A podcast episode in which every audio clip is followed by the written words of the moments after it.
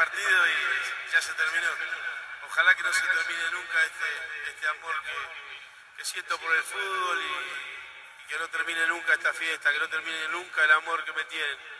Les agradezco en nombre de mis hijas, en nombre de mi vieja, en nombre de mi viejo, de Guillermo y de todos los jugadores de fútbol del mundo.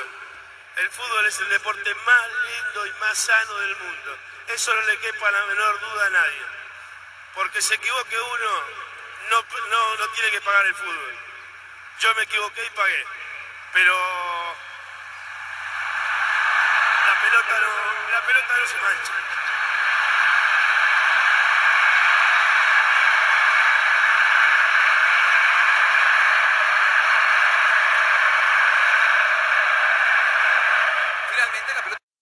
Y concluye el presentador argentino diciendo que realmente la pelota no se manchó. De verdad que 25 de noviembre del 2020 pasa la historia como el día en que Diego Armando Maradona deja el plan existencial en este mundo, pero sin duda el fin de la carrera del Diego, de la leyenda, surgió ese 10 de noviembre del 2001, el día en que se despidió de la bombonera. Ese sin duda fue el día más más triste para muchos de los aficionados del fútbol. Yo en ese entonces tenía 11 años, inclusive no tenía la, eh, no pasaba por mi mente la dimensión que tenía Diego Armando Maradona y sobre todo porque los medios siempre me lo vendieron como una persona tramposa, una persona viciosa, una persona que sin duda eh, está entre el punto entre blanco y negro. No hay un punto intermedio con Maradona. Y al ser una persona que para muchos era descrito como un ser rebelde, yo también me rebelé ante ello y decidí buscar acerca de él. Mi papá con, con una sonrisa cuando platicábamos, cuando preguntaba acerca del Diego, pues me decía, hijo, tú viste los partidos de Maradona cuando eras bebé. Tenías, tenías escasos seis meses cuando estaba el Mundial de Italia 90 y estuvimos compartiendo la televisión. Inclusive tengo vagos recuerdos de, del último partido que jugó el Diego, que fue ese Argentina contra Nigeria. Y sin duda me quedan muchas, muchas cosas en mi memoria acerca de sus anécdotas, de sus vivencias y sobre todo de lo que vivió dentro del rectángulo verde como futbolista. En el plan, como les digo, en el plan de muchas personas hacen de menos la figura del Diego al haberse equivocado. Todos nos equivocamos y no lo justifico a él, pero sin duda la, la cultura que tenemos nosotros los latinos y que sin duda él aparte estaba en un extracto social todavía muchísimo más inferior que el que muchos de nosotros tenemos, eh, siendo que la mayoría somos de clase media y todavía Diego vivía por debajo de la clase baja y que sin duda lo único que él tenía en la vida era un sueño, primero jugar, jugar con la selección, representar a su país y segundo jugar un mundial. Eh, lo logró muy, muy temprano, sin duda, desde niño fue alguien, fue un prodigio del deporte. Eh, la técnica no se mejora con a base de drogas. Yo me yo he llegado a jugar alcoholizado en, hace muchos años y sin duda te limita mucho esa, esa parte de los sentidos. No te hace mejor jugador, al contrario.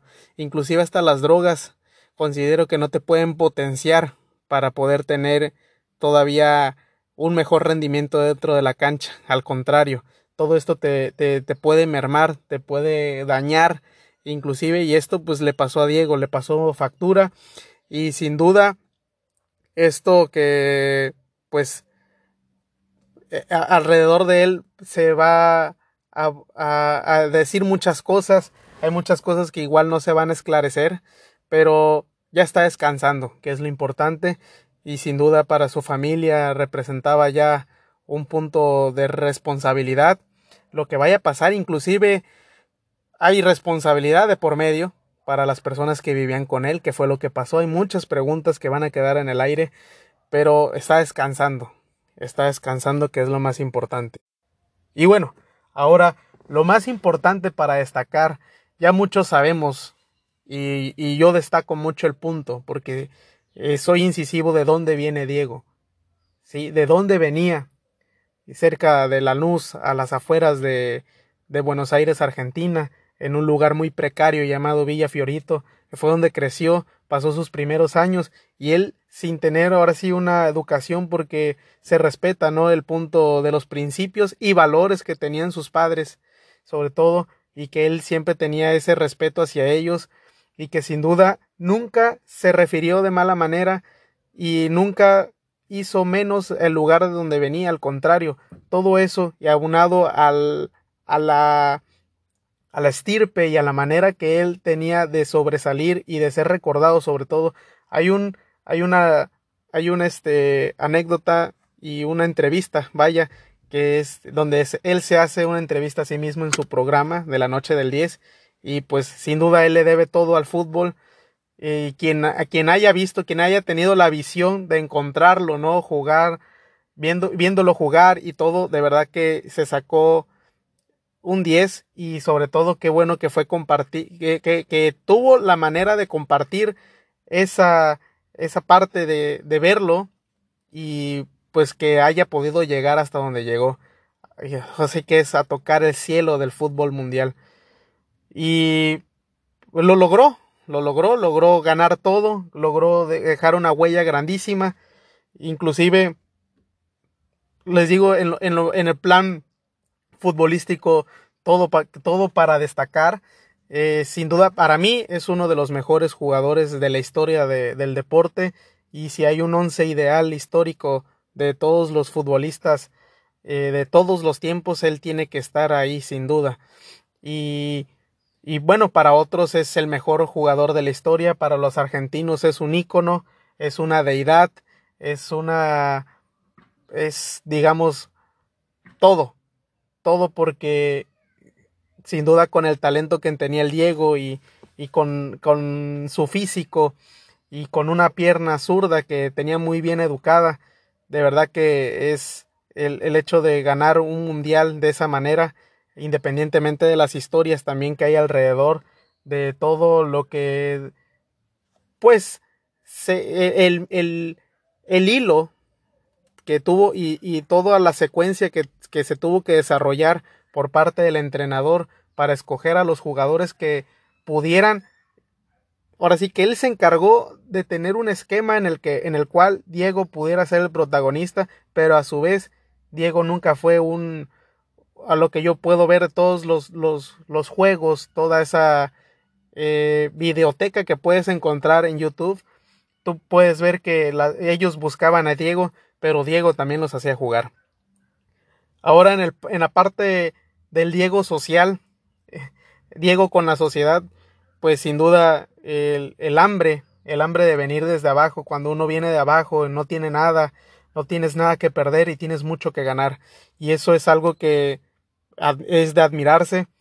Eh, la, la idiosincrasia que tenemos nosotros los latinos al final de cuentas nos va a pegar mucho y pues cuando uno agarra, logra llegar hasta un punto y dices, ya lo logré, ya no hay nada más que hacer, es momento de, de, de, vivir, ¿no? De, disfrutar, de tirarse a la hamaca. Y sin embargo, a pesar de que él disfrutaba jugar fútbol, eh, también se metió en temas con, con Cuba, con revolucionarios, ¿no? Tiene una idea muy, muy interesante acerca de, de la parte social es recordado por el tatuaje del Che Guevara en el hombro y a Fidel Castro en una de las pantorrillas. Genio y figura, genio y figura también por fuera de, de la cancha. Y esta, esta situación también por, por lo que pasó, ¿no?